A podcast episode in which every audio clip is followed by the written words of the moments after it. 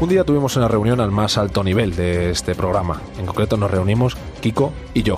Nos reunimos en una cafetería de Madrid donde venden sándwiches y cafés. Nos sentamos a ver una serie de claims que llaman para hacer este programa. ¿Qué frases podíamos utilizar para vender Europlay, ¿no? Esta cosa loca que hace ya nueve programas, hoy hace nueve programas que nos embarcamos. La frase que, que decidimos acuñar y que yo creo que fue un consenso muy bueno entre los dos fue, ahora el raro es el que no juega. Creemos que es lo que define un poco este programa y lo que define dónde se encuentra el mundo de los videojuegos hoy, la industria de cultura popular y de entretenimiento quizá más potente que existe. Esa es nuestra idea y por la que hacemos este programa.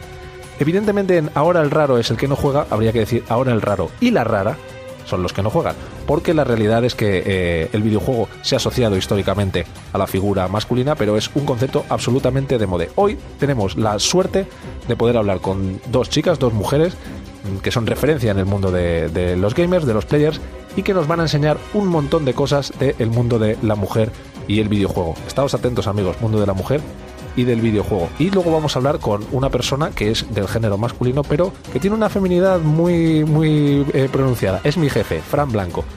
Este es un poco el espíritu de Europlay.